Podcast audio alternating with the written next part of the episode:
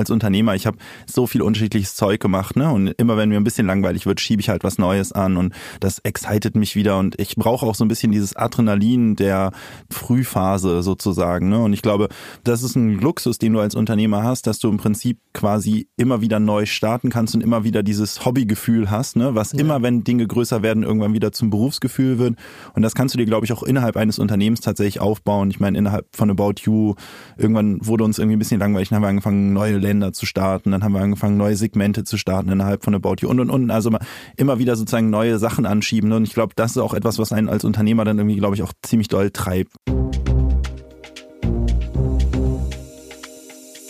Nice am Stil Business. Der GQ-Podcast mit André Schürle und Christoph Eisenschink. Hallo Leute, hier ist André Schürle und wir sind mal wieder beim GQ Podcast Nice am Stil Business, auf den ich mich äh, wirklich immer wieder freue. Ähm, wir, wir haben tolle Gäste hier. Ich freue mich, viel mitzunehmen, äh, Inspiration aufzuschnappen auf meinem weiteren Weg und das mache ich alles nicht alleine. Ich habe äh, Christoph Eisenschink neben mir von der GQ. Ja, hi André, ich bin seit drei Jahren bei der GQ Business Redakteur und das Schöne ist, wir können uns immer nicht nur auf unsere Gäste freuen, sondern aufeinander. Auf jeden Fall. Heute unser Gast Tarek Müller, Mitgründer, Geschäftsführer von About You, Business Angel, Investor und, und, und. Wir freuen uns richtig, dass du da bist. Schön, dass du in Berlin bist. Ja, ich freue mich hier zu sein. Danke für die Einladung. Wir haben vorhin schon mal gesprochen. es gibt ja eine Vergangenheit zwischen mir und About You. Wir hatten da mal eine kleine Kampagne. Social Media Kampagne war auch ganz gut. Mir hat das Spaß gemacht.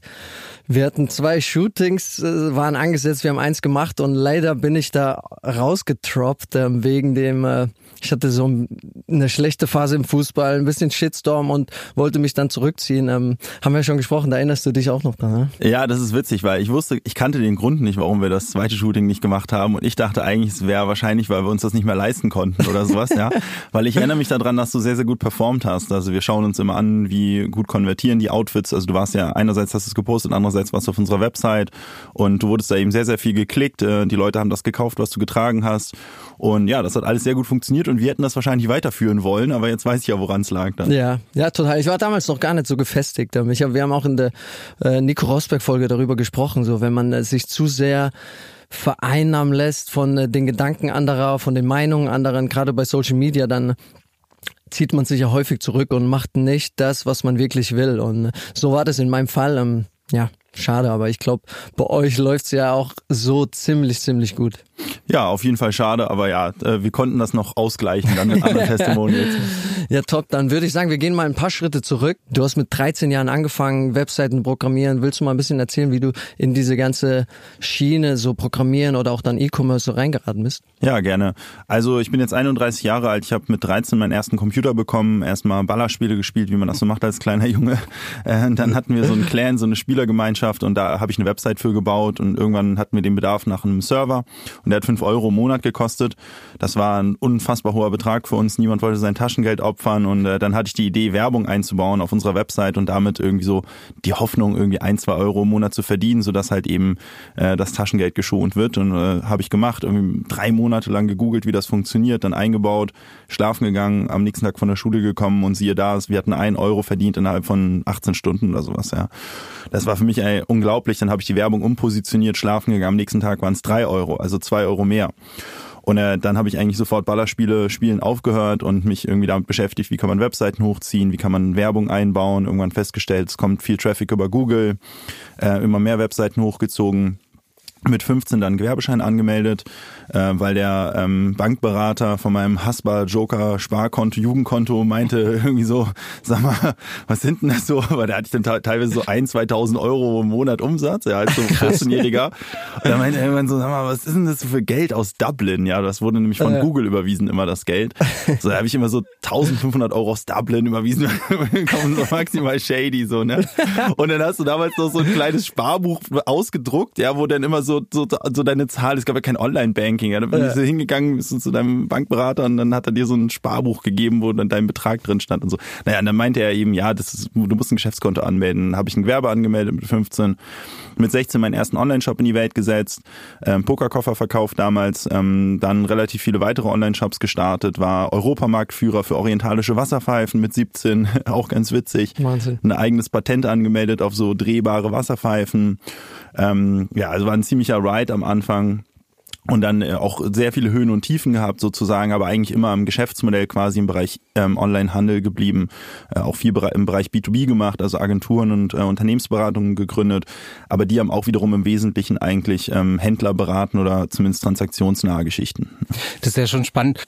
Wie wird man eigentlich so jemand, der einfach grüne Wiese denken kann? Also der so ein blankes Blatt Papier vor allem hat und äh, sich dann denkt, ich mache das jetzt einfach.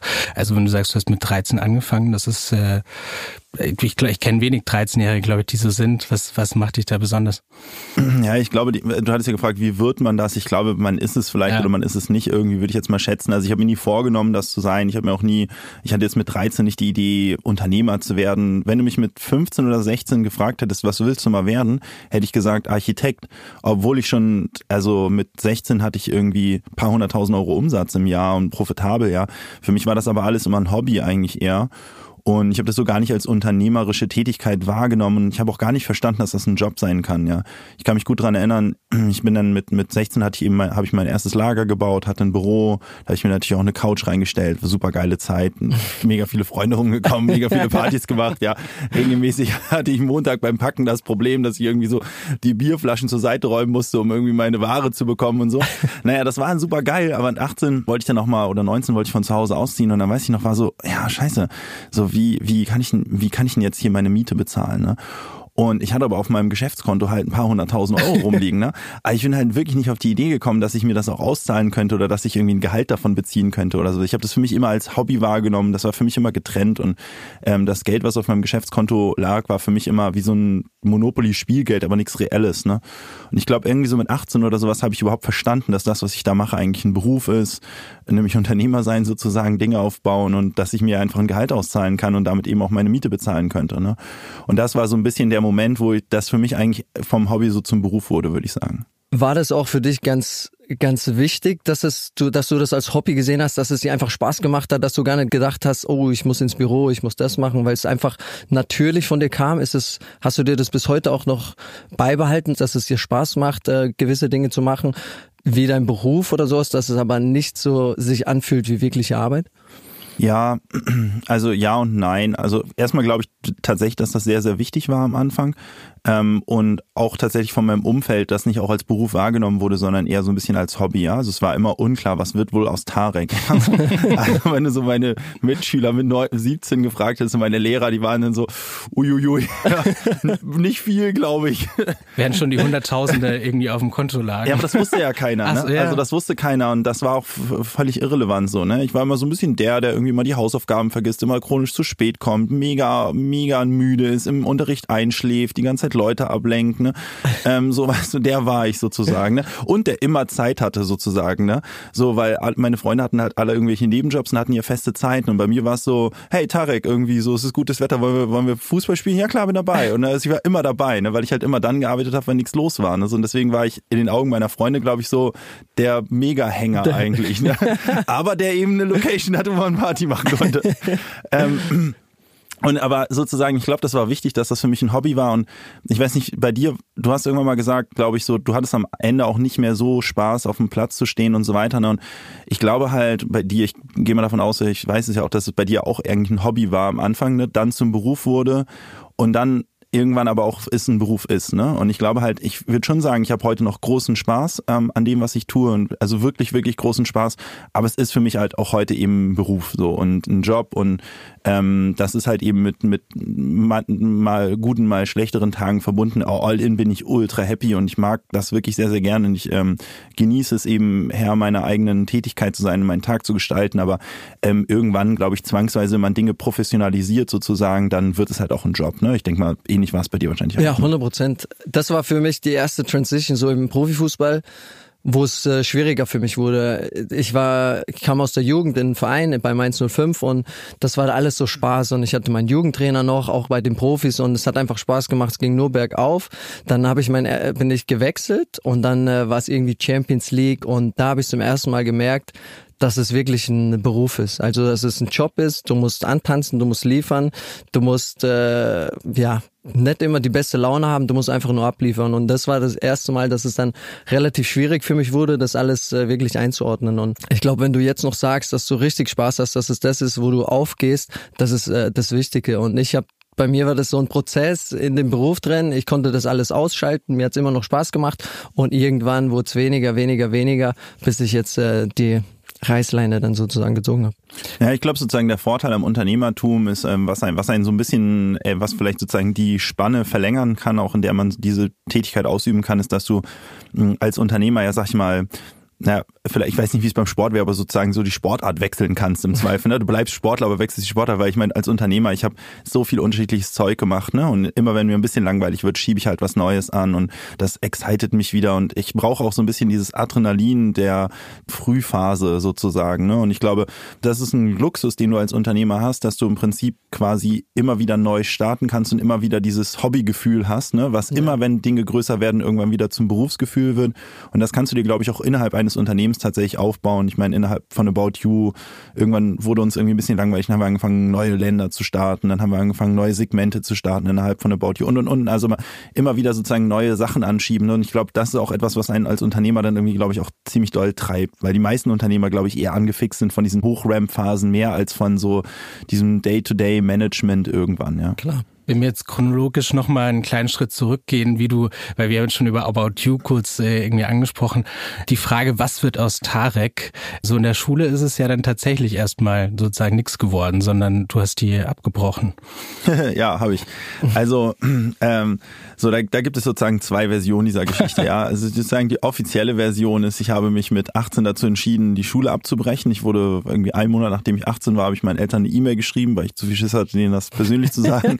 eine relativ lange E-Mail, wo ich also erklärt habe in der Quintessenz, dass ich Unternehmer sein will, dass mir egal ist, ob das funktioniert oder nicht. Ich bin lieber Barkeeper, ich und verdiene damit Geld, um dann wieder meine unternehmerische Tätigkeit anzuschieben. Also ich habe sozusagen meine Berufung gefunden. Das war kurz nach dem Moment, wo ich verstanden habe, dass das so eine Art Beruf ist. Ähm, und äh, dass ich irgendwie keinen Sinn mehr darin sehe, zur Schule zu gehen und anderthalb Jahre hätte ich noch gebraucht bis zum Abi und das kam mir damals vor wie 100 Jahre so. Das ist sozusagen die offizielle Geschichte. Die inoffizielle Geschichte ist, dass meine Lehrer schon zu mir kamen und sagten so, Teig, du wirst hier nicht mehr lange überleben. Oh. in dieser Schule. Und dann dachte ich so, lieber ziehe ich die Reichleine, dass ihr es tut. So. ähm, ähm, ja, aber so im, im Ergebnis sozusagen habe ich die Schule geschmissen, haben sie dann allerdings auf Druck meiner Mama sozusagen auch wieder angefangen nach okay. einem Dreivierteljahr, aber dann auch wirklich mit dem Deal sozusagen Fachabi zu machen. Also ich musste dann nochmal ein Jahr machen und nicht anderthalb und das auf dem Wirtschaftsgym und äh, habe dann eben nach hab wirklich quasi mit Ach und Krach, also ich habe genau auf 25 Prozent Fehlzeit optimiert. Das ist genau das gewesen, wo du noch durchkamst und ich weiß noch, das war richtig krass, weil ich habe sozusagen mein mein ich habe meine Schwä meine Schwänzerei geplant, ja und äh, und war perfekt auf 25 Prozent Fehlzeit. Und dann wurde ich aber am Ende des Schuljahres wirklich krank. Oh. und da musste ich völlig ah. todeskrank zur Schule, Schule weil ich keine Chance, weil ich durfte nichts mehr verpassen. Und habe dann wirklich also sozusagen einfach nur mit Ach und Krach sozusagen mein Fachabi, ähm, ich glaube mit 3-0 oder sowas ja bestanden. Da war meine Mama so halbwegs happy, weil ich hatte irgendwie halbwegs Abi und hätte noch irgendwie studieren können, aber habe halt kein richtiges Abi. Aber es war bei mir ähnlich. Ich bin auch dann äh, zum Profis gekommen in die Vorbereitung und dann habe ich zu meinen Eltern gesagt, ich, da war ich gerade mit der 12. Klasse fertig und habe gesagt, ich will nicht äh, ich will das Abitur nicht machen, ich will äh, auf Fußball setzen. Und dann haben wir mit der Schule einen Deal gemacht. Drei Monate, schauen, was passiert. Und äh, wenn es in die Hose geht, gehst du zurück in die Schule und machst dein Abitur. Und nochmal auf das Thema mit Risiko eingehen. Du bist das Risiko eingegangen, die Schule abzubrechen. Ich habe dann auch abgebrochen. Glaubst du nicht, dass man so ein Risiko manchmal auch eingehen muss, um wirklich sich selbst zu, zu erfüllen? Absolut. Und das sieht man auch bei den meisten erfolgreichen Menschen, die sind unverhältnismäßig irrational große Risiken eingegangen, um das zu erreichen. Ja. Ähm, und bei dir hat es ja auch geklappt. Und die Frage wäre halt, hätte das in dem Maße geklappt, wenn du tatsächlich nicht das Risiko eingegangen wärst, ein, ein Jahr weitergemacht hättest, vielleicht dann noch studiert. Ich, wahrscheinlich wärst du nicht der, der du heute bist, weil der Fokus ja. gefehlt hätte. Ja. Und das gleiche bei mir. Insofern kann man rückblickend, glaube ich, sagen, es war die richtige Entscheidung, das Risiko einzugehen. Ich weiß nicht, ob du das auch so empfindest, aber trotzdem muss man objektiv sagen, es ist ein unverhältnismäßig großes Risiko eigentlich.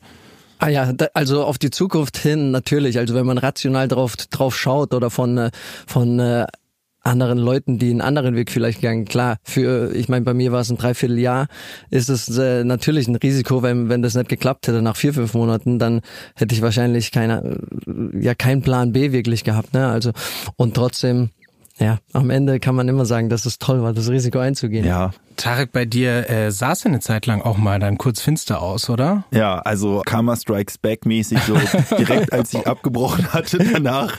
Und ich hatte halt, zu dem Zeitpunkt, wo ich abgebrochen hatte, hatte ich ähm, Millionen Umsätze, ja, hoch profitabel.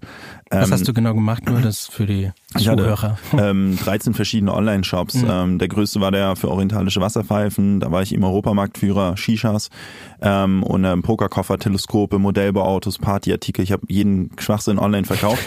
Das war halt vor Amazon, ja. Also sozusagen, es gab Amazon nicht. Wenn du ein Teleskop wolltest, was hast du gemacht? Offline nicht verfügbar. Du bist zu Google gegangen, hast gesagt, Teleskop kaufen.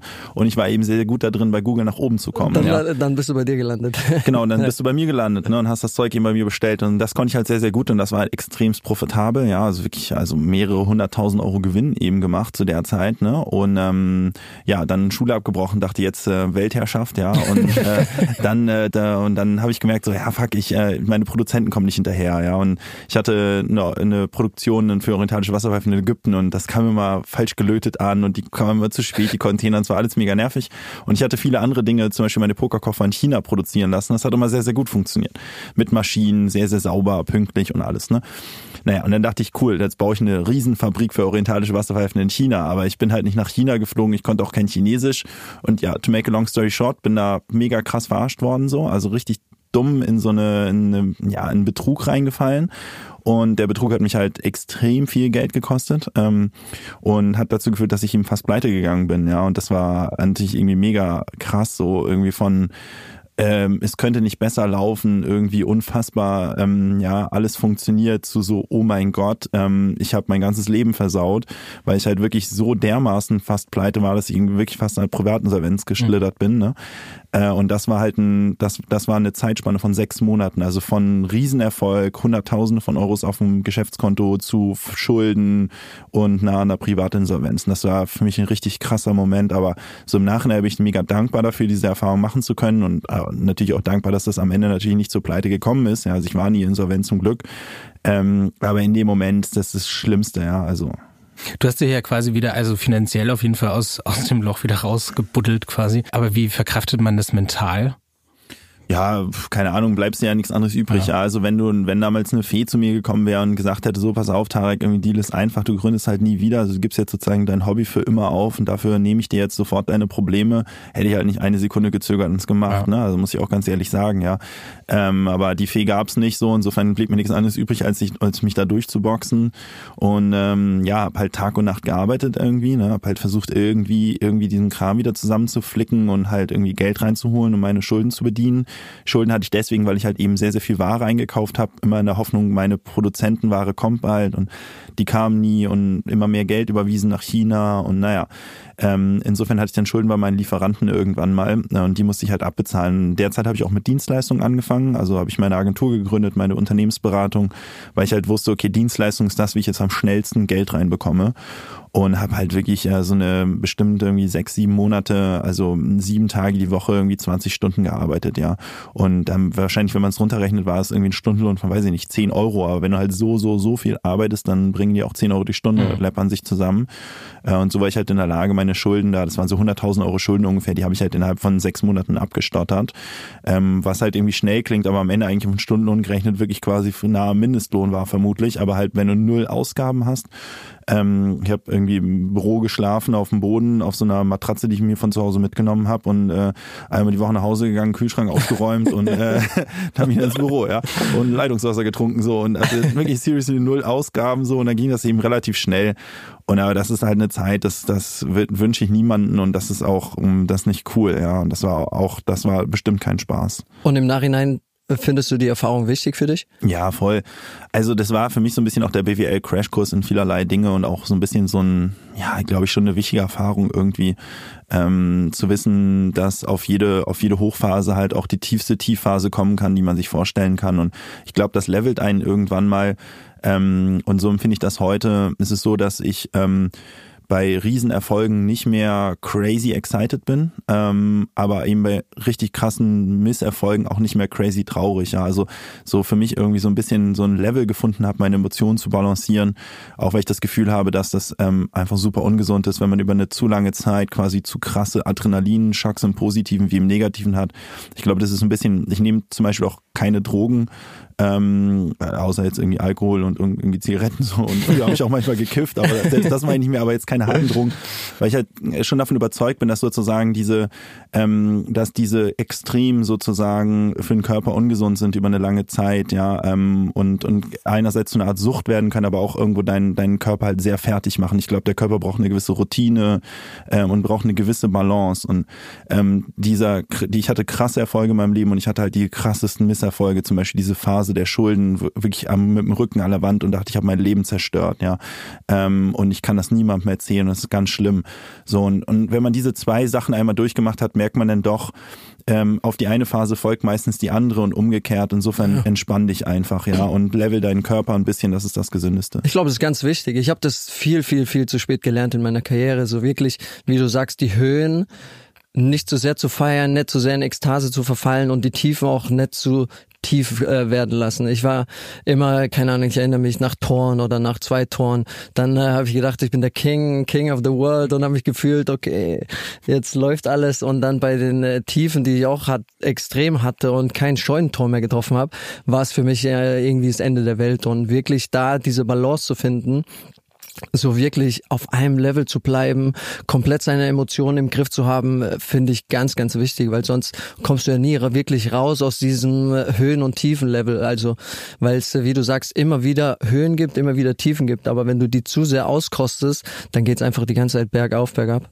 Ja, ich, ich weiß gar nicht, vielleicht ist es sogar so, dass man, dass das für den Erfolg gar nicht schlecht ist, wenn man in diesen Extremen ist. Ich glaube nur, es ist für einen persönlich ungesund. Und ich glaube, man muss auch, also auch was ich auch ein bisschen gelernt habe in den letzten Jahren, ist schon auch ein bisschen mehr auf meine eigene Gesundheit zu achten, ja. Und ich glaube so, selbst wenn ich zum, zur Erkenntnis kommen würde, diese extremen Stöße sind ähm, erfolgreicher oder bringen einen weiter, weil diese Ekstase ist ja Doping, was man macht. Ja? Also man kann seinen eigenen Körper ja dopen, so, ne. Aber ich glaube, es ist am Ende des Tages, ist es mir das nicht mehr wert ähm, meine eigene Gesundheit sozusagen so krass auszunutzen oder auch meinen, also so einen Raubbau an meinem eigenen Körper zu machen, dass ich halt einfach schlichtweg glaube, egal ob das eigentlich erfolgreich ist oder nicht, diese Stöße, vielleicht im Sport, ich weiß gar nicht, möglicherweise ist es vielleicht sogar gut, diese tiefen Depressionen, diese maximale Ekstase, aber es wäre es mir einfach nicht mehr wert heute. Weil du Gesundheit ansprichst, es gibt ja diese, kennt ihr, kennt ihr die Four-Burner-Theorie? Sagen, man soll sich sein Berufsleben vorstellen wie so vier Gasherdplatten und die eine steht für äh, Gesundheit, die andere für Erfolg, die andere für Familie und für Freunde und ähm, so Common Wisdom quasi ist, wenn man wirklich, also wenn man Erfolg haben will, muss man mindestens eine Platte runterdrehen, egal ob Gesundheit, Freunde oder Familie. Und wenn man wirklich erfolgreich äh, sein will, dann muss man mindestens zwei runterdrehen, hat nur noch Zeit für zwei. Kannst du damit was anfangen irgendwie, weil du auch gesagt hast, du musst jetzt, du musst jetzt bei deiner Gesundheit ein bisschen gucken. Mm, ich glaube sozusagen, dass Menschen ähm, eigentlich alle mit so einem ähnlichen Set an Fähigkeiten geboren sind so und bei manchen halt bestimmte Fähigkeiten so ein bisschen ins Extreme ausgeprägt sind, aber dann, um auch deine Metapher sozusagen aufzugreifen, oft sozusagen krasse Defizite an anderen Stellen sind. Ne? Ich, ich sehe bei mir, ich habe wirklich krasse Defizite teilweise auf bestimmten Feldern, wie zum Beispiel super unbegabt Dinge aufzubauen oder so. Wenn du mir ein Billigregal gibst, ich schwöre dir, ich werfe das Billigregal irgendwann aus dem Fenster, weil es niemals stehen wird so. Ne? Ähm, Und ähm, ich, ich glaube sozusagen, ich habe eine gewisse Inselbegabung, ja. Und ich glaube, das ist bei oft bei, bei sehr erfolgreichen Menschen so, dass sie irgendwelche anderen Dinge wirklich nicht, nicht gut können, ja. Also wirklich richtig unterdurchschnittlich sind dann in anderen Bereichen. Ich glaube, sehr, sehr großen Erfolg zu haben und trotzdem Familie, Gesundheit und Freunde irgendwie auf einem durchschnittlichen Level zu haben, so wie andere das machen, ist fast unmöglich. Hm. Und ähm, ja, Punkt. Was machst du für einen Kopf? Gibt es irgendwelche Dinge wie Meditation oder irgendwas, wo du deinen Stress abbaust, den du wahrscheinlich auch die, die Woche über hast bei so vielen Dingen? Nee, ich bin mir aber sicher, wenn wir uns in fünf Jahren unterhalten, werde ich das auch ansprechen. Für ja. mich war körperlich so, für mich geht körperlich und geistig ein bisschen einher. Absolut. Das, was du isst, glaube ich, ist auch hat sehr große Auswirkungen auf deinen Geist. Und ähm, am Ende ist sozusagen dieses so ein bisschen ausbalancieren, schlafen, glaube ich, schon auf regelmäßigen Schlaf achten, möglichst oft im eigenen Bett aufwachen und nicht irgendwie unterwegs sein auf Reisen in Hotels oder sowas. Das sind, glaube ich, alles Sachen, die am Ende des Tages auch positiv sich mental auswirken. Aber Themen wie Meditation und so weiter bin ich noch nicht angegangen. Glaube ich, würde ich aber, werde ich irgendwann auch tun. So. Sollen wir noch mal einen Schritt zurückgehen? Fast pleite, dann wieder rausgekommen. Wie, wie ging es dann weiter? Ja, also dann eben glücklicherweise innerhalb von einem halben Jahr rausgekommen, dadurch eigentlich aus Versehen ein ganz gutes Geschäftsmodell entdeckt, nämlich ähm, Agenturgeschäft, ähm, habe eine große Unternehmensberatung aufgebaut namens E-Tribes, ähm, bis heute sehr, sehr erfolgreich, ähm, so achtstelligen Honorarumsätzen, 120 Leute, was für eine Unternehmensberatung sehr, sehr groß ist, die so digitale Transformation bei Konzernen berät. Ähm, noch ein, zwei andere Modelle, habe dann ähm, ähm, bis, bis zur About You-Gründung ähm, drei Firmen auch verkauft ähm, im, im B2B-Umfeld und auch meine eigene E-Commerce-Firma verkauft an die Otto-Gruppe. Ähm, hatte mit der Autogruppe dann schon relativ viel Kontakt. Einerseits waren die ein Kunde meiner Beratung, andererseits habe ich eben die Mehrheit meiner E-Commerce-Firma an die verkauft gehabt 2011 und ähm, irgendwann 2013 kamen die auf mich zu und sagten, hey, irgendwie wir, wir wollen noch mal einen größeren Angriff machen, so im Bereich irgendwie Mode, Onlinehandel für eine junge Zielgruppe, so äh, digital neu gedacht, bla, kannst du uns irgendwie beraten und helfen dabei? Ne? Und dann habe ich den ähm, Businessplan für About You geschrieben, zusammen mit meinen ähm, heutigen Mitgründern und Mitgeschäftsführern Hannes und Sebastian. Ähm, dann war noch der ähm, Sohn von der Otto-Familie Benjamin Otto involviert in den ersten zwei Jahren.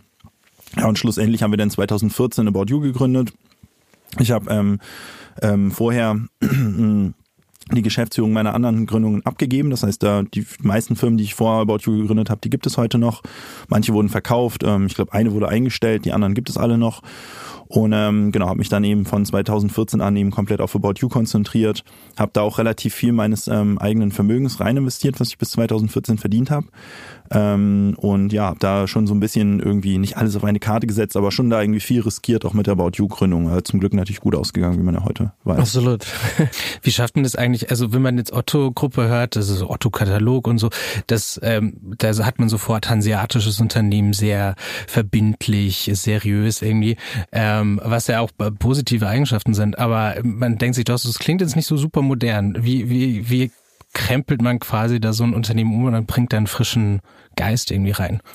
Also für mich war eigentlich immer klar, ich will für niemanden arbeiten ähm, und deswegen hatte ich auch nie Investoren oder sowas an Bord. Ich hatte schon ein, zwei Leute, die mal an meinen Firmen beteiligt waren, aber das waren, die haben mir eigentlich kaum Geld reingesteckt. Es war eher so, dass ich da Partner und Know-how wollte.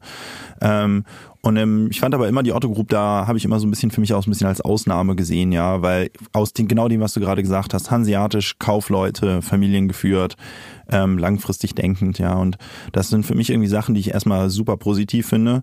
Und ich hatte über, ich hatte ja vor der About You Gründung äh, sechs, sieben Jahre schon Geschäftsbeziehungen mit der Otto Group. Und es war jetzt nicht so, dass ich da hingegangen bin und die umgekrempelt habe, sondern die haben ja sogar eigentlich den Anstoß gegeben zu sagen, wir wollen da jetzt einen größeren Angriff machen und investieren und haben halt eben nach Ideen gesucht, in die sie rein investieren können. Ich habe halt eine davon geliefert. Und das war am Ende dann auch keine große, da gab es keinen kulturellen Clash oder sowas. Ja. Mhm. Für alle, die, die wenigen, die es nicht kennen werden, also E-Commerce für Mode About You. Ähm, was waren, also das ist ja auch sehr erfolgreich. Ich meine, eine Milliarde äh, US-Dollar soll das wert sein. Kannst du mit der Zahl was anfangen? Stimmt die? Ja, die ist äh, sehr veraltet. Okay, ja, ja. Also genau, vielleicht für die Hörer, die uns nicht kennen, äh, wir sind wie so eine Art Zalando, nur ein, ein cooler. ähm, aber vom Geschäftsmodell her, wir verkaufen Mode online, machen mhm. das ein bisschen inspirativer, personalisierter, ein bisschen mehr auf dem Smartphone, sind in 21 Ländern aktiv, ähm, drehen so drei Milliarden Handelsvolumen ungefähr, 1,2 Milliarden Nettoumsatz dieses Jahr, 1000 Mitarbeiter. Ähm, 2018 äh, war unsere letzte Finanzierungsrunde, da wurden wir dann zum sogenannten Unicorn. Mhm. Äh, so bezeichnet man äh, digitale Unternehmen mit einem Unternehmenswert von über einer Milliarde. Heute liegt der Unternehmenswert deutlich, deutlich drüber. Okay. Ja. Also wir sind jetzt äh deutlich, deutlich mehr als eine Milliarde wert. äh, genau, sitzen in Hamburg ähm, und äh, ja, haben das Ziel sozusagen eine der größten oder die größte Mode-Online-Handelsplattform zu werden in äh, Europa oder auch auf der Welt, hoffentlich vielleicht mal. Äh, und unsere wesentliche Zielgruppe sind junge Frauen. Was war denn so der Schlüssel zum Erfolg? Also jetzt habe ich schon gelernt, deutlich mehr als eine Milliarde wert. Und äh, ähm, äh, was, was sind so die Ideen, mit denen ihr das so hochgezogen habt, dass es das wirklich so erfolgreich wurde? Ja, Mode spielt Preis-Leistungs-Verhältnis, ähm, Qualität und Co. eine untergeordnete Rolle. Es geht mir um Stil. Und mag ich das? Äh, wer bin ich? Was will ich aussagen als, ähm, als äh, Typ? Ja, und deswegen glauben wir, dass sozusagen Beratung und Personalisierung eben eine sehr, sehr große Rolle spielt. Ja, und deswegen About You auch der Name. Äh, wenn man auf About You surft, dann passt sich die Seite eben immer mehr dem eigenen Geschmack an und hat eine immer höhere Treffsicherheit, äh, das zu zeigen, was man auch wirklich ähm, äh, mag. Ja, und man muss nicht 100 Jahre rumgucken, man kann inspiriert werden. Wir haben sehr viel Content. Ähm, wir bringen jemanden auf neue Gedanken Gedanken. Die meisten Leute, die bei About You kaufen, sagen regelmäßig, ja, da habe ich was entdeckt, das habe ich ja nicht dran gedacht. Und dann habe ich es gekauft und das ist mein neues Lieblingspiece. Ja, also quasi Leute wirklich auf neue Gedanken bringen und das alles eben im Wesentlichen auf dem Smartphone. Ja, also Personalisierung, Inspiration ähm, und am besten auf unserer Smartphone-App. Ähm, das sind so die Dinge, die uns abheben, die, was die Leute wertschätzen. Und dann aber auch natürlich sehr viel sozusagen, wie baust du eine Marke? Ja, About You wird von vielen ähm, jungen Frauen eben als extrem begehrlich angesehen. Ist eine, eine Love-Brand, ja, eine richtige Fan-Community um About You rum.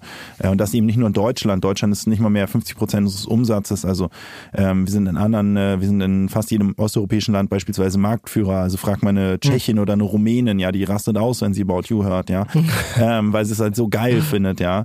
Äh, wir sind jetzt vielleicht noch nicht so auf dem Apple-Status, wo wir so richtige Jünger haben, aber wir sind halt eben, wir sind jetzt nicht ein Amazon. Amazon, niemand mag Amazon. Jeder findet Amazon praktisch, ja, aber es ist naja. keine Love-Brand so, ne? Und irgendwo so zwischen Amazon und Apple, ja, sind wir so Love-Brand technisch, würde ich sagen. Ähm, und da, da sozusagen haben wir, glaube ich, viele Dinge im Marketing immer ein bisschen anders gemacht. Ja, wir glauben zum Beispiel gar nicht so sehr an irgendwie ähm, Werbeblock äh, buchen. Ja, machen wir auch, aber es ist eher so aus der Not heraus. Wir glauben sehr viel mehr an Content, Geschichten erzählen, mit Menschen zusammenarbeiten, die unsere Geschichte wiedergeben, André mit dir, ne, und so. Wir, wir arbeiten viel mehr mit Menschen zusammen. Wir erzählen Geschichten, wir organisieren organisieren große Events, die eine riesen Aufmerksamkeit erzeugen. Wir haben ein eigenes Festival, wir haben eine eigene TV-Show, mehrere TV-Shows, drehen Dokumentationen, äh, machen halt sehr viel mehr sozusagen Storytelling, mehr als jetzt sozusagen stumpfe Werbung. Und ich glaube, das ist auch ein Grund dafür, warum wir in so kurzer Zeit so erfolgreich werden konnten und weil wir eben das Ganze auch eben sehr, sehr stark auf Social Media machen, als aus meiner Sicht eben der Nummer eins und wichtigste Kanal heutzutage, äh, um eine Marke aufzubauen. Ja. Und nebst dem Ganzen sozusagen, und das ist wahrscheinlich das, womit wir uns eigentlich in Wahrheit wirklich 80 Prozent unserer Zeit beschäftigen, musst du eben dafür sorgen, dass du die Amazon Experience hast, also schnelle Lieferung, alles super convenient, hm. jede Zahlart verfügbar, mega einfacher Retourenprozess, das hat Amazon ehrlicherweise nicht, aber alles sozusagen, alles mega geil und schnell und, und zuverlässig ist und das ist eigentlich sozusagen in Wahrheit die größte Herausforderung. Das ist aber für den Kunden eigentlich egal, was setzt er voraus, aber trotzdem eine riesen Herausforderung und darauf muss man dann eben noch ein bisschen was draufschaufeln ne? und das sind gerade die, die eben genannten Dinge. Also sozusagen Pflicht und Kür dann, kann man, könnte genau. man so sagen. Ja, wobei nur halt 80 Prozent der Zeit in Wahrheit in die Pflicht äh, okay. äh, oder 90 in die Pflicht geht, weil die sehr, sehr ähm, die Anforderungen und Erwartungen der Konsumenten heute sehr hoch sind an den E-Commerce. Ne? Hm. Na klar, ich meine gerade mit äh, mit Amazon, weil es halt einfach super, super, super schnell alles gehen muss. Ne? Also keiner will mehr warten, keiner will mehr eine Woche warten, bis das Paket zu Hause ist. Es soll alles super schnell gehen. Kann ich mir vorstellen, dass es eine sehr große Herausforderung ist. Und was sind die Herausforderungen für die Zukunft bei euch? About You, Thema Nachhaltigkeit, Thema, was ja gerade in der Mode auch ein, ein Thema ist oder mit, mit Paketversand und äh, diese Dinge? Ja, also Nachhaltigkeit ist ein großes Thema bei uns. Ähm, wir ähm, sind in eine Industrie gerutscht. Also Hannes, Sebastian und ich hatten vorher alle drei wirklich null Peil von Mode. Ja. Also so richtig, äh, so richtig peinlich wenig Ahnung von Mode. Wir kannten nicht mal so die relevanten Marken. Ich weiß noch, ich war einmal ganz am Anfang haben wir About You gegründet, bin ich mit Sebastian so, waren wir so, ja geil, lass uns zu Berlin Fashion Week. Ja, super geil. Kam an, kennen niemanden, waren auf den lamesten Partys. Und dann waren wir aber froh, ja, wir sind auf irgendeiner Scheißparty gelandet, so, ne? Äh, und ich habe mich so voll schon so, yeah, geil, Modeleben und so, ne? So Spoiler, wir haben nichts von diesem geilen Modeleben, aber wir sitzen über Excel-Tabellen. Naja, auf jeden Fall hatte ich dann eben einen kurzen Moment, stand in der Schlange von der Garderobe, vor mir so ein mega gut aussehendes Model und ich mit ihr so ein bisschen geschnackt und sie so, ja, und ich so, ja, was machst du? Sie so, ja, ich laufe morgen für McCain. Ich so, ah, McCain, diese Pommesmarke, äh, weißt du, diese, diese Chicken Nuggets machen. Und so. Die gucken mich so an so, hä, what are you doing? Ich so, ja, I'm running an E-Commerce Online-Shop for fashion. Sie so, what for fashion? So, no, it's Mark Kane, it's a fucking designer brand. Ich sag, oh, okay, fuck, ey, ich bin Ah, wirklich geil. nicht in der Mode, dass ich bei Mark Kane erstmal an McCain die Pommes denke. ähm, und ich war schon so im Kopf, hm, ist das schlau, dass McCain irgendwie jetzt bei der Fashion Week ist, haben die vielleicht Süßkartoffelpommes rausgebracht und wollen das jetzt mehr so im Fashion-Umfeld platzieren und so. Und so mein Kopf so voll so, ratter, ratter, ist das schlau, ist das nicht schlau? Und dann habe ich dann auch nochmal endgültig den Spiegel vorgehalten bekommen, dass ich echt keinen Peil von Mode habe. So, um aber auf die Frage zurückzukommen. Trotzdem machen wir Mode und ehrlicherweise ist mir auch im Laufe meiner, meiner Modetätigkeit klar geworden, wie kacke diese Modeindustrie eigentlich ist. Naja. Ähm, äh, so war mir schon vorher klar, dass es scheiße ist, aber es ist richtige Scheiße auf jeden Fall für den Planeten. Ähm, und wir als About You sind da nun mal jetzt reingeschlittert, aber wir wollen halt Teil der Lösung sein und nicht irgendwie das Problem noch verschlimmern. Wir sehen das auf drei Dimensionen. Zum einen versuchen wir die Emissionen zu reduzieren, ähm, wo es geht, ähm, CO2-Fußabdruck zu senken und das, was übrig bleibt an CO2-Fußabdruck, ähm, gleichen wir aus. Das heißt, About You ist ein CO2-neutrales Unternehmen. Äh, mit oder ohne About You, es gibt keine Mehremissionen. Ähm, dann, Jetzt schon. Jetzt schon. Jetzt schon, ja, genau. Also ja, lange vor Paris sozusagen, Ja. äh, Paris äh, und Ziele sozusagen erfüllen wir heute. Heute sind wir schon CO2-neutral. Ja. Und wir wollen eben positiv werden, also einen positiven Impact machen, ähm, supporten dadurch dafür sehr viele Initiativen, die eben CO2-positiv sind, um unsere CO2-negativen Emissionen, die noch übrig bleiben, eben auszugleichen. Ähm, wobei die Reduktion im Vordergrund steht. Das zweite ist, dass wir im Neuwarenbereich eben ähm, immer mehr nachhaltig produzierte und fair produzierte Ware verkaufen wollen und auch hochwertige Ware. Ähm, sehr, sehr großer Hebel. Ähm, äh, traurige Zahl, die ich gehört habe, im Schnitt werden Klamotten siebenmal getragen und dann weggeworfen in? Mülleimer. Oh, okay. Ja, ähm, und der Grund, warum sie siebenmal getragen werden, ist zum einen irgendwie viele Sachen, die gekauft werden, sind so minderwertig, nicht bei uns, aber Primark und Fast Fashion und Co. Ja, das kriegt Ja. man bei uns gar nicht. So minderwertiges Zeug kriegt man bei uns gar nicht. Ja, dass man sie gar nicht mehr als siebenmal waschen kann, dann sind sie halt irgendwie nicht mehr tragefähig. Und aber auch, weil die Menschen halt irgendwie die Klamotten nicht mehr wertschätzen. Sie werfen sie halt einfach weg. Und ähm, das bringt mich zum dritten Punkt und den größten Hebel. Wir haben bei uns ähm, eine neue Kategorie eingeführt vor ein paar Monaten, Second Hand. Ähm, wir wollen Second Hand ähm, so cool machen wie First Hand und unser Ziel ist es in ähm, einigen Jahren 20, 25 Prozent der Items, die wir verkaufen, Second Hand Artikel sein zu lassen. Second Hand Artikel bei About You sind geprüft, hygienisch aufbereitet. Ähm, also kann man sich wirklich darauf verlassen, dass es qualitativ vernünftig ist, ja, also und auch äh, keine Hygienebedenken haben muss, mit kostenlosen Versand, kostenlosen Rückversand. Ähm, und wir möchten eben die Menschen dazu animieren, nicht mehr nur First Hand zu kaufen, sondern eben auch Second Hand zu kaufen. Und wir möchten, dass die Menschen verstehen, dass ähm, genauso wie man ein Auto, was man nicht mehr mag, niemals wegwerfen würde, wie absurd wäre das denn, Klar. sondern man verkauft es weiter, dass man genauso auch über Klamotten denkt. Klamotten gehören nicht in den Mülleimer, wenn sie noch tragbar sind, müssen sie zurückgegeben werden in den Zyklus. Das wollen wir einfach machen, indem wir in, ähm, äh, indem wir in der Zukunft es ermöglichen wollen für den Kunden, dass man im Retourenprozess seine alten Klamotten reinwirft. Wir schauen uns die an. Das, was noch weitergegeben werden kann, bringen wir in den Verkauf, ähm, machen wir, waschen wir, machen wir hygienisch, bringen wir in den Verkauf und der Konsument, der uns das geschickt hat, kriegt 60 Prozent der Erlöse. Also ist auch ein Modell, wie man Geld verdienen kann mit seinen alten Klamotten. Ja. Das, was nicht mehr tragbar ist, recyceln wir und bringen es quasi stofftechnisch wieder zurück in den Zyklus, ja. Und das alles sollte dann am Ende dazu führen, dass Klamotten eben mehr als siebenmal getragen werden, weil sie vielleicht siebenmal von der ersten Person, siebenmal von der zweiten und siebenmal von der dritten, also dann dreimal mehr ähm, getragen werden. Und am Ende, und das ist eben der größte Hebel, muss das Ziel sein, weniger Klamotten zu produzieren. Ja, der, weil egal wie nachhaltig etwas produziert ist und wie fair, die Produktion selbst ist immer umweltschädlich und wir müssen schlichtweg weniger Klamotten produzieren. Ich finde aber auch insgesamt merkt man das dann schon, also denkst du, äh, Tarek, dass da ein Umdenken stattfindet? Ich meine, man hört jetzt zumindest immer mehr.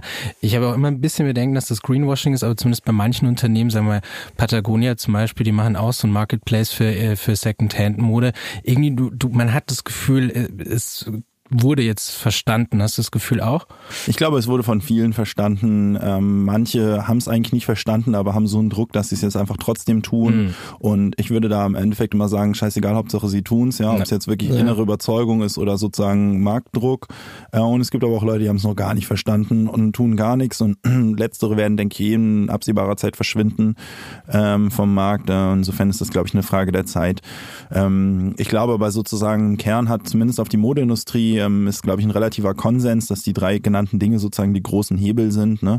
Ähm, und äh, ich sehe da sehr, sehr viel Bewegung gerade in der Modeindustrie. Ja. Wir haben so eine kleine Kategorie, wo wir immer einen kleinen Blick in die Zukunft werfen und, und das Spiel heißt Blick in die Glaskugel. er tanzt schon mit, Tarek tanzt zu unserer schönen Musik mit. Hast du es erkannt eigentlich, das ist die Stimme von Magnum P.I.? Oh nee, habe ich nicht erkannt. Quasi die deutsche Synchronstimme. Ähm, genau, ich bringe da immer so einen kleinen Fakt mit, um dich so ein bisschen auf die Bühne zu stellen und ein bisschen den, den das, also no risk, no fun, ein bisschen die, die äh, falsche Prognosen, ehrlich gesagt. ähm, und äh, 1966, also es ist ein paar Jahre her, man muss sich mal vorstellen, da war Lyndon B. Johnson Präsident und irgendwie die Kulturrevolution unter Mao gerade hat gerade begonnen. Er hat das Time Magazine sich äh, Gedanken drüber gemacht, wie das Jahr 2000 äh, aussehen könnte. Und sie haben sich zu der Prognose hinreißen, hinreißen lassen, Versandhandel, auch wenn das äh, vollkommen vorstellbar ist, wird ein Flop sein. Ähm, jetzt im Jahr 2020 sieht das ein bisschen anders aus. Hast du irgendeine Prognose? Wir haben es schon ein bisschen in die Zukunft geblickt, äh, die du dir, die du dir zutraust abzugeben. Also erstmal möchte ich auch nochmal eine lustige Prognose raushauen. mein Mathelehrer, als ich die Schule abgebrochen habe, hat gesagt, äh, Tarek, ist eine richtig dumme Idee, dieses Internet, das wird irgendwann abgestellt. Zum Glück das hat Internet hat er gesagt. Zum Glück, genau, das Internet ist, also, das gesagt, das Internet ist was Korruptes und die korrupten Politiker werden das irgendwann abstellen. Wenn unkorrupte Politiker an die Macht kommen, vielleicht hat da Trump schon kommen sehen. ähm, man muss aber sagen, man kann noch nicht mit Sicherheit sagen, dass er kein Recht hatte. Ne? Das kann immer noch passieren. Wer weiß. Sehr doof. Echt, echt keine Plan B-Karriere, aber was soll's. Ja, ähm, äh, Zukunftsprognose. Ich glaube, es gibt so ein paar Dinge, die sind also auf dem Onlinehandel ist ziemlich sicher, nämlich dass der Onlinehandel steigen wird gegenüber dem Offlinehandel. Corona als natürlich absoluter Brandbeschleuniger. Ich glaube nicht, dass es irgendwann keine Läden mehr geben wird, aber ich glaube, heute ist es so, in Europa werden 11 Prozent der Umsätze online gemacht im Modebereich. Das ist recht wenig. Ähm, in der jungen Generation sind es schon 40 und äh, dementsprechend ist es nur noch eine Frage der Zeit, ähm, dass es irgendwann so auf 30, 40, äh, vielleicht sogar 50 Prozent kommt. Über 50 Prozent kann ich mir nicht vorstellen. Ähm, ich glaube, das ganze Thema Auslieferung und Co. wird viel more convenient. Ja, ich glaube, dass man wirklich anwesend sein muss, wenn der Paket Brote kommt. Irgendwie ist total Geschichte. In 20 Jahren lacht man darüber. Man wird Paketbriefkästen haben, so wie man auch einen Brief nicht mehr entgegennimmt, sondern halt asynchron sozusagen die Zustellung erfolgt. Äh, jedes Einfamilien- und Mehrfamilienhaus wird einen Paketbriefkasten aller ähm, ähm, die Paketbox unten hm. stehen haben, ja, ja. Äh, über die man äh, Bestellungen entgegennehmen kann, retournieren kann. Man kann sie in den Kofferraum liefern lassen. Gibt tausend Möglichkeiten, wie man eben liefern lassen kann. Ähm, in zehn Jahren wird man so eine Art digitales Avatar haben auf About You und äh, kann, äh, bevor man die Sachen bestellt, schon sehen, wie die Passform ist und ob der, das Bäuchlein da vielleicht ein bisschen zu sehr rausschimmert oder nicht. Ja. Das heißt, ähm, äh, die, die Klamotten sind auf dem Avatar im Computer auf deinem Körper schon genau, draufgebracht. Genau, also wir haben einen, äh, wenn du möchtest, können wir dich scannen, deinen ja. kompletten Körper mit allen Maßen und können äh, deinen, die Klamotten eben auf dich anlegen, so ja, das dass du halt Passformprobleme im Prinzip vor der Bestellung siehst. Ne? Ja. Das wird auch die Retourenquote senken, das wiederum wird die Marge massiv steigern lassen von Online-Händlern äh, im Modebereich. Ähm, ja, und äh, viele, viele andere Dinge. Ich weiß nicht, äh, was, auf welche Bereiche äh, fokussieren sich deine Prognosen nee, ich, ich fand das schon super. Ich wollte einfach, äh, ich glaube, als Unternehmer muss man immer ein bisschen in die Zukunft blicken und sich ja. auf Sachen einstellen. Ich meine, man kann immer falsch liegen, aber es, es sollte jetzt auch ein kleines Spiel sein. Aber ich fand das schon interessant. Was mich aber genau bei dem Punkt noch interessieren würde. Also ich bin, ich ich persönlich bin manchmal so ein bisschen oldschool und irgendwann, ich gehe noch ganz gerne, also nicht so, dass ich nix online bestelle, natürlich bestelle ich online, ähm, aber ich gehe auch ganz gerne mal noch in den Laden und gerade bei Klamotten und guck mir an, wie, wie ist die Qualität, natürlich, wie, wie passt das? Glaubst du, dass man dieses haptische Erlebnis irgendwann mal nachbauen kann? Ganz weit in die Zukunft vielleicht, ja, ähm, aber ich, äh, so mehr als fünf bis zehn Jahre könnte ich jetzt nicht seriös sagen, mhm. also in 50 mit Sicherheit, ja, wird man das so, so Virtual Reality mäßig weiterentwickeln zu haptischen Erlebnissen ähm, aber jetzt in den nächsten fünf bis zehn Jahren nicht. Und ähm, das ist auch okay. Ja. Also ich glaube sozusagen, das ist auch äh, gut so. Ich gehe auch manchmal noch äh, irgendwie einkaufen, ehrlicherweise nur im, im Urlaub, aber ähm, äh, ja, das ist auch okay. Wie gesagt, ich glaube, das ist eine Koexistenz zwischen Offline- und Online-Handel und das verschmilzt auch immer mehr irgendwie mit so ähm, Click-and-Collect-Geschichten und so weiter. Und äh, Offline-Handel wird auf gar keinen Fall aussterben. Was allerdings aussterben wird, sind sozusagen die Innenstädte in kleinen und mittelgroßen Städten. Ähm, das, was übrig bleiben wird, wird irgendwie Berlin, äh, was ist hier, Kurfürstendamm oder was weiß ich, was ist die ja, Haupteinkaufsstraße, ja, Mönckebergstraße in Hamburg zum Beispiel. Das sind ja sozusagen Einkaufsstraßen mit einer wirklich hohen Kundenexperience. Ja, also das ist auch, bringt ja auch richtig Spaß, da einzukaufen. Ne? Hm. Wenn ihr jetzt irgendwie irgendwie in so einer, in der Münsteraner Innenstadt irgendwie. Das ist halt heute schon eine scheiß Kundenexperience. In den Läden steht kein Mensch da, stinkt die Merino-Wolle auch irgendwie. ähm, äh, so weißt du, die Dinger werden halt aussterben und ehrlicherweise traue ich dem halt auch keinen Zentimeter nach, weil ich halt denke, ähm, eigentlich sind wir als Gesellschaft da in, in so eine ziemliche Falle reingetappt, dass wir halt immer so rumweinen, oh Gott, die Innenstadt stirbt aus, so, äh, wait a second, so, was heißt denn hier eigentlich aussterben, so? Und lass mal ganz kurz einen Schritt zurückdrehen. Also, die Innenstadt, wir reden hier über die bestangebundene Ecke Ecke in, in unserer Gemeinde, ja, da fahren alle Bahnen hin, da ist so eine mega Infrastruktur, ja. So, und da sind heute Klamottenläden, ja, also Zara, so, da ist kein Mensch drin, so, da hast du null soziale Interaktion, ja, also so von wegen so, wo bleiben die menschlichen sozialen Interaktionen? Ja, what the fuck, hattest du schon mal jemals eine soziale Interaktion im Zara? So, nein. Also so, worüber reden Kampf wir im eigentlich? Schlussverkauf. Wollen wir wirklich glauben, dass wir als Gesellschaft nicht in der Lage sind, geilere Sachen in die bestangebundenen Orte unserer Gemeinden zu packen als ein fucking Zara so? Das äh, weigere ich mich, das zu glauben, sondern ich glaube halt, es ist halt, man muss das als Chance sehen, zu sagen, okay, lass doch mal die Sachen da hinpacken in die Innenstadt, die da auch hingehören. Das sind nämlich Kitas, das sind Altenheime, das sind Schulen, das sind Coworking Spaces, das sind Cafés, das sind nämlich wirklich Orte, wo sich Leute begegnen, ja, weil in der Kita begegnest du dir, im Altenheim begegnest du dir bei den beiden macht es Sinn, dass sie an super gut angebundenen Orten sind. So insofern von mir aus kann der Zara nicht schnell genug aus der Innenstadt verschwinden. Ja, ähm, danach soll das Scheißding ein Jahr leer stehen, dass dieser Scheißvermieter endlich versteht, dass er seine blöde Miete nicht mehr reinbekommt. Ja, dann seine Miete senkt und dann kann die Kita sich das nämlich leisten. Ja, und dann geht die Kita da rein und dann hätte man wirklich eine lebendige Innenstadt. Und das ist sozusagen meine Hoffnung eigentlich und so sehe ich auch die Zukunft.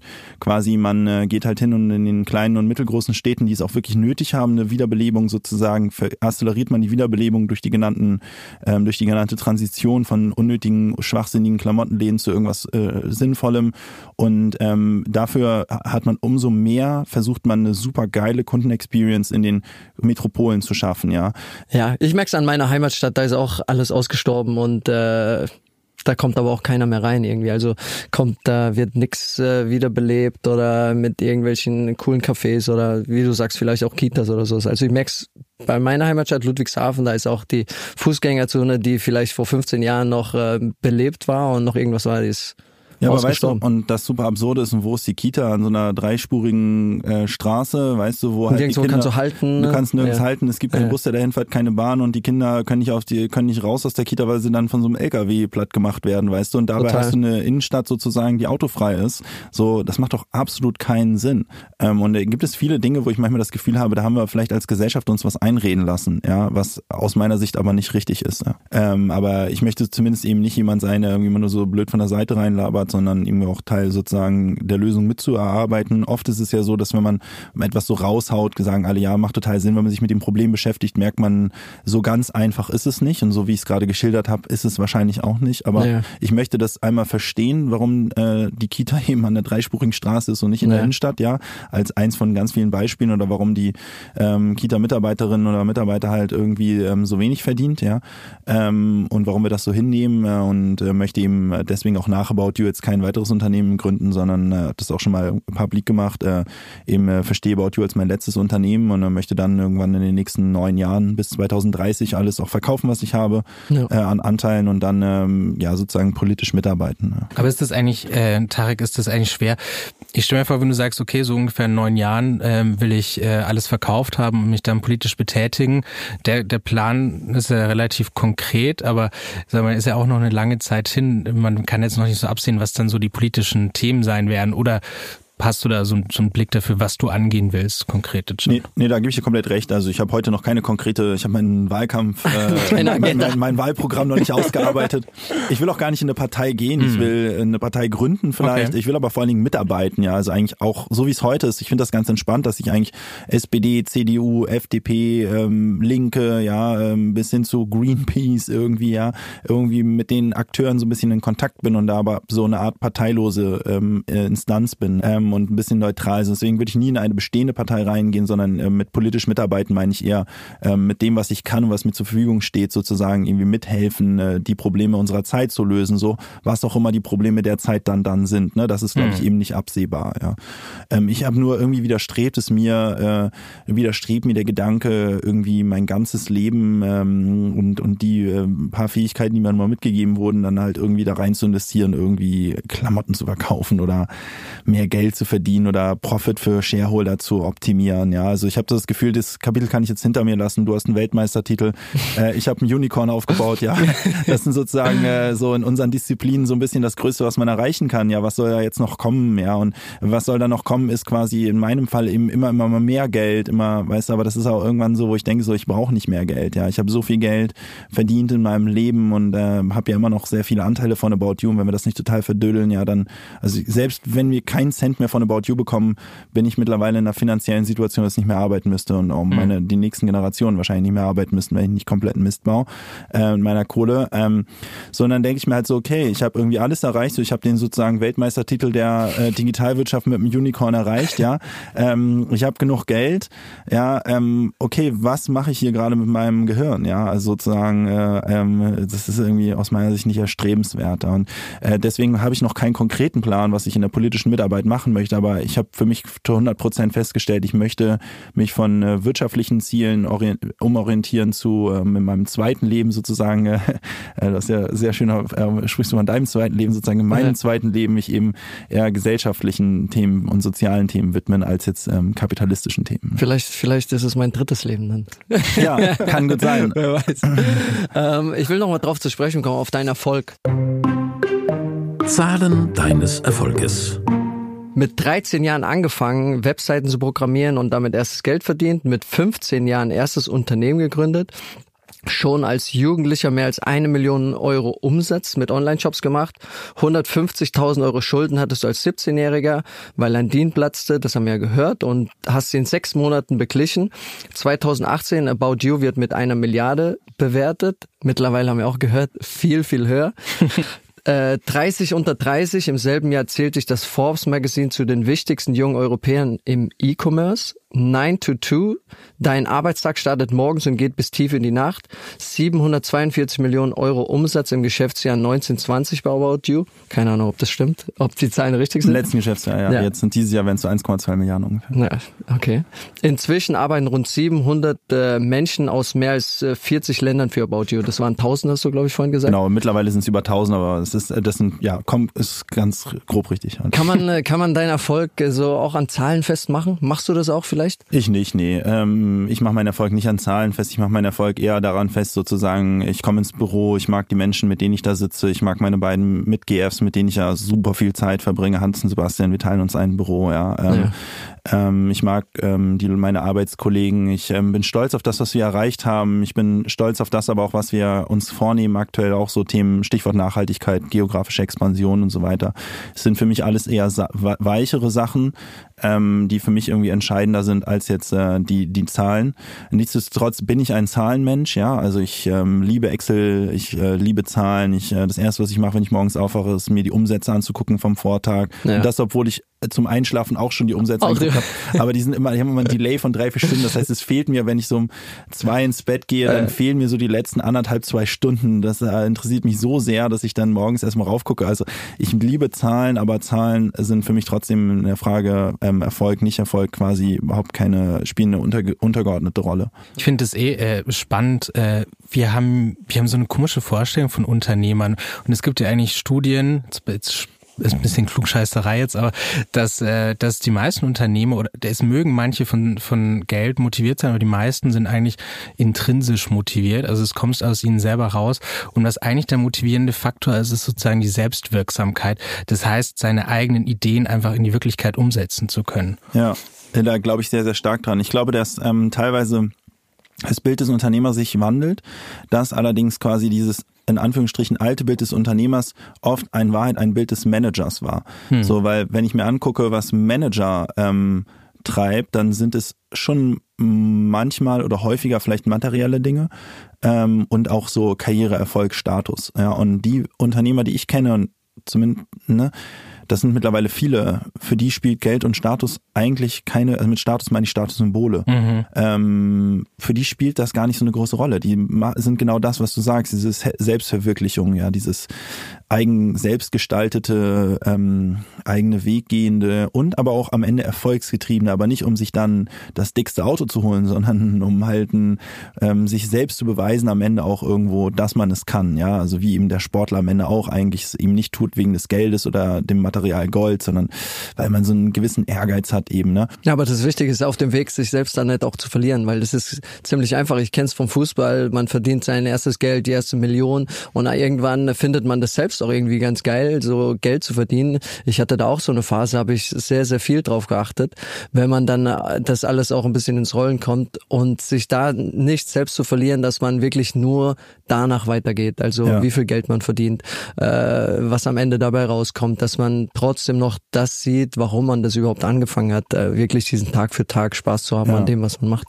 Ja, und ich glaube auch sozusagen die Frage, so wofür will man eigentlich Respekt bekommen, weil das zieht dann auch diejenigen an, die dir den Respekt geben und zieht dann auch am Ende die an, glaube ich, mit denen du dich umgibst. Ja, und wenn du sozusagen sehr geldgetrieben bist und immer das, den Respekt für dein unfassbares Vermögen hast, dann ziehst du diejenigen an, denen das auch wichtig ist und das aus meiner Sicht zumindest nicht erstrebenswert. Ja, das sind eigentlich nicht die Leute, mit denen ich mich umgeben möchte.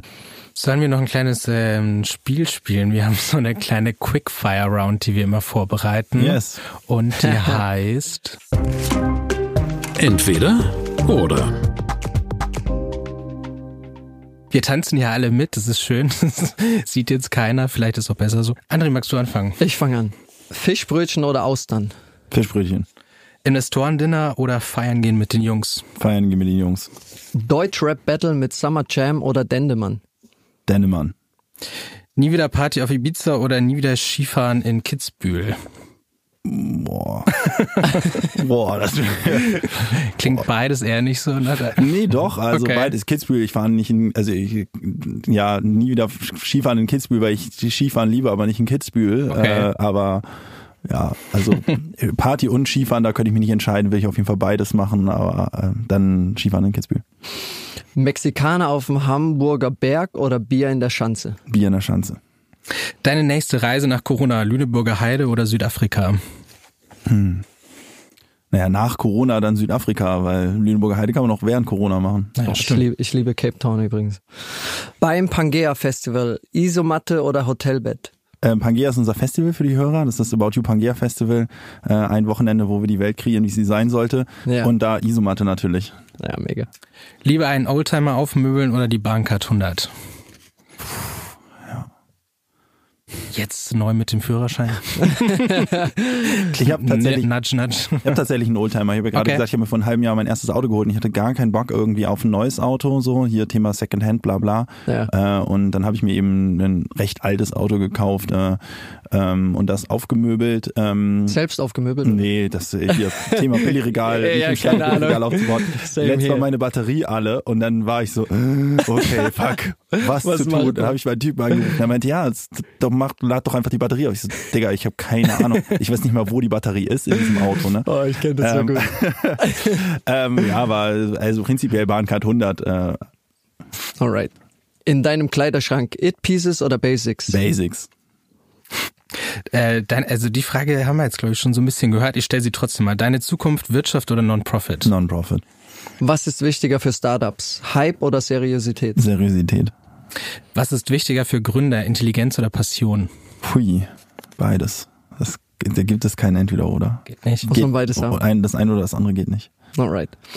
Meditation vor dem Meeting oder Mescal danach?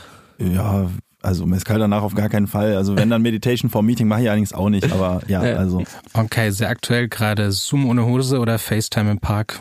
Zoom ohne Hose. Ich bin nicht jemand, der ich kann nicht gut im Park arbeiten oder sowas. Ja. Schnelles Lunch, Käsestulle oder Pokeball? Hm, Pokeball wahrscheinlich eher. Standing Desk oder Walk and Talk? Walk and Talk. Dein Medium für Inspiration, Podcast oder Newsletter? Ein Podcast. Und äh, abschließend dein Lieblingsprodukt im About You Shop? Ein schwarzes T-Shirt. Basics. Ja, wirklich. Für die Hörer, die sehen es jetzt nicht, er ist- er hat aber ein sehr smartes Jeanshemd an. Ja, das stimmt. Sehr große Ausnahme, dass ich heute nicht im schwarzen T-Shirt hier erscheine. Ich weiß. Äh, Hast du gedacht, du kommst zu GQ, da muss man sich ein bisschen fein machen, oder? Nee, ich habe manchmal tatsächlich so alle ähm, drei Wochen habe ich so einen Tag, wo ich Bock habe auf ein Hemd. Einfach Mhm. irgendwie so fühle ich mich morgens nach dem Hemd und äh, das war heute einer dieser Tage. Ansonsten war ich immer im schwarzen T-Shirt drin. Ja, schade, dass du nicht im äh, Rollkragenpulli gekommen bist, weil dann wären wir jetzt drei. Das Na, André und Ja, ich haben uns ein bisschen abgesprochen. Trage ich auch glaub, sehr gerne. Er hat dunkelblau und ich schwarz, aber sonst. Dunkelblau, ja. hätte gut sein können. Absolute Basics. Wir haben noch eine andere Kategorie. Ähm, Ich habe ja gerade so diese Transition und ich äh, höre mir auch äh, verschiedene Investoren an oder Investoren-Pitches an und äh, auch so schaue ein bisschen so in die Business rein und alles. Und da haben wir gegründet. Andres Business Bootcamp. Ah, Hast du ein Wort, das, das vielleicht wenige verstehen, die, die, das ich unbedingt brauche. Wir hatten schon mal Pivot, das habe ich damals gelernt, also diese, diese Hab ich bei gehört. Ja, ja, genau. Und äh, hast du ein Wort, das ich unbedingt brauche? Naja, ein Wort, was irgendwie so ein Standard-Buzzword ist, ist vielleicht so Skalierung, äh, was vielleicht ja. nicht jeder kennt. Äh, ähm, ja, sozusagen Dinge eben ganz, ganz, ganz groß machen. Darum geht sozusagen, wenn man frühphasiger Investor ist, ist sozusagen die Wette, die man eingeht eigentlich, ist, ähm, dass äh, höchstwahrscheinlich von denen Investments, die man tätigt, irgendwie so 80 oder 60 Prozent komplett scheitern, also so das Geld komplett weg ist. Ähm, also sechs von zehn scheitern komplett, äh, zwei von zehn äh, bringen ihr Geld wieder ein, äh, eins ist ein Geld plus äh, plus X, ein bisschen gut und das eine ist ihre Mega-Rakete, die dir alle, ähm, äh, alle, also die Prinzip mehr Geld die einbringt, als alle neun hätten verlieren können, ja so. Und ähm, deswegen geht's immer darum, dass man sozusagen ein Unternehmen findet, was das Potenzial hat, so aufs 50-fache, 100-fache zu wachsen. Ja, das ähm, Investoren nennen das den sogenannten Fund Returner. Ja, die ähm, holen sich ein, die ähm, professionelle institutionelle Investoren ähm, sammeln Geld ein, beispielsweise 100 Millionen bei Investoren, ja. und dann verteilen sie diese 100 Millionen auf 20 Unternehmen. Und es ist fast immer so, dass es ein Unternehmen gibt, was 200, 300 Millionen abliefert. Und das ist der sogenannte Fund Returner. Ja, und ähm, deswegen geht's aber eben sehr, sehr stark darum, Unternehmen zu finden, die halt äh, skalieren können, also die ähm, sozusagen das, was sie heute sind, verhundertfachen können sozusagen, ja, um eben dieser eine Fund Returner zu sein. Und deswegen spielt Skalierung sozusagen immer eine so große Rolle, wenn man in äh, sehr frühen Phasen in Unternehmen reingeht, äh, äh, will man eben das Unternehmen, wie gesagt, skalieren. Alright, ich glaube, wir haben auch schon äh, einiges, einiges abgelassen. War super, super spannend. Äh, vielen Dank, dass du hier warst, Tarek. Es hat gerne. sehr, sehr viel Spaß gemacht. Ähm, ich bin gespannt auf die Zukunftsvision was mit den Städten passiert. Bin sehr gespannt, was bei dir passiert und äh, wir werden es verfolgen. Ja, Dito, danke, dass ich hier sein durfte. Äh, ich bin auch gespannt, was bei dir passiert und verfolge euren Podcast ja auch sehr äh, intensiv und finde das schon äh, sehr spannend, ja, was ihr da äh, zusammen macht. Das ist eine gute Konstellation zwischen euch beiden, finde ich. Das freut vielen, uns. vielen Dank. Dankeschön. Danke, Tarek.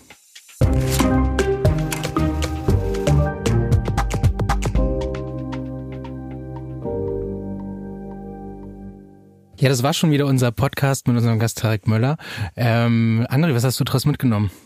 Erstmal finde ich äh, Tarek äh, sensationell, also sehr, sehr bodenständig, hat eins der größten Unternehmen in, äh, in Deutschland mit seinen äh, Mitgründern aufgebaut und trotzdem so, so bodenständig, so nah war, so demütig und äh, ich fand es super inspirierend. Ähm, mitgenommen wirklich äh, es ist so viel, dass ich, dass ich, dass, ja, dass ich keine einzige Ding so jetzt äh, rauspicken wollen würde. Vielleicht einfach im Großen und Ganzen, dass egal wie groß das Unternehmen ist und was für ein großer Unternehmer man auch wirklich ist, dass man trotzdem ein mega Typ sein kann und äh, dass man so bleiben kann, wie man, wie man, wie man wirklich ist und so gesettelt sein kann.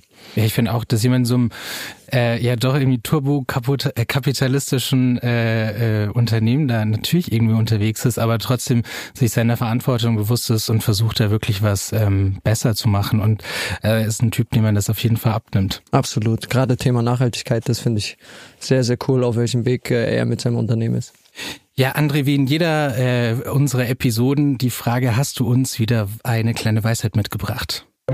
Mein Life Coach aus Dubai hat gesagt, Christoph, natürlich habe ich was mitgebracht. Ähm, wir haben, ich habe äh, meine wöchentlichen Sessions. Heute will ich eigentlich darüber sprechen ähm, über Dinge, die man kontrollieren kann und Dinge, die man nicht kontrollieren kann. Ähm, um ein Beispiel zu nennen, äh, Dinge, die man nicht kontrollieren kann, zum Beispiel das Wetter oder der Verkehr. Wie oft sitzt man im Verkehr? Man regt sich darüber auf, wie die Leute fahren, wie die Fahrradfahrer fahren. Ähm, aber das sind alles Dinge, die man nicht kontrollieren kann. Am Ende ist man selbst schlecht gelaunt, hat eine Krawatte. Deswegen sollte man sich darauf fokussieren, auf sich selbst, wie man sich äh, kontrollieren kann, seine Reaktion auf die Dinge und äh, ja, bei sich selbst bleiben, um gemütlicher durch den Tag zu kommen. Muss man wahrscheinlich immer ein bisschen an sich arbeiten, oder? Dass ja, man nicht also, in Road Rage äh, verfällt. Ja, ja, total. Ich kenne das ja auch selbst. Ähm, wenn man auch unter Stress ist oder irgendwas, dann fällt es einem schwer, ganz ruhig zu bleiben. Aber am Ende wäre es der Leidtragende nur ich selbst, weil ich dann äh, aussteig, äh, total äh, wütend bin, weil äh, jeder fährt wie die Sau. Also deswegen ähm, besinnt euch darauf, auf die Dinge, die ihr selbst kontrollieren kann in eurem Umfeld. Leute, vielen Dank, dass ihr eingeschaltet habt und äh, euch das angehört habt. Ich hoffe, ihr fandet es so toll wie wir. Und äh, wir haben noch einige andere Formate äh, mit GQ Nice am Stil, die kann euch der Christoph mal vorstellen. Ja, wir haben äh, Cars mit Matthias Malmedy, der da ganz tolle Gäste zu Gast hat. Zum Beispiel äh, Walter Röhrl oder Nico Hülkenberg. Nico Hülkenberg fand ich überragend. Ja, mega. Also, ich habe mir das angehört, war super. Dann haben wir noch Janine Ullmann, die über Life und Style spricht und Magic Fox und äh, Konstantin Herrmann und die machen zusammen den Body and Care Podcast. Absolut. Hört mal rein.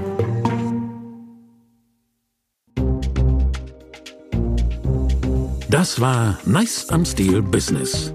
Der GQ Podcast mit André Schürle und Christoph Eisenschink. Mehr Themen rund um Karriere, Performance und Leadership findet ihr auch auf gq.de in unserem neuen GQ Business Hub. Die GQ gibt es auch als Heft zu kaufen. Überall da, wo es Zeitschriften gibt. GQ Nice am Stil Business ist eine Podcast-Produktion von GQ und Studio Bummens in Zusammenarbeit mit André Schürle.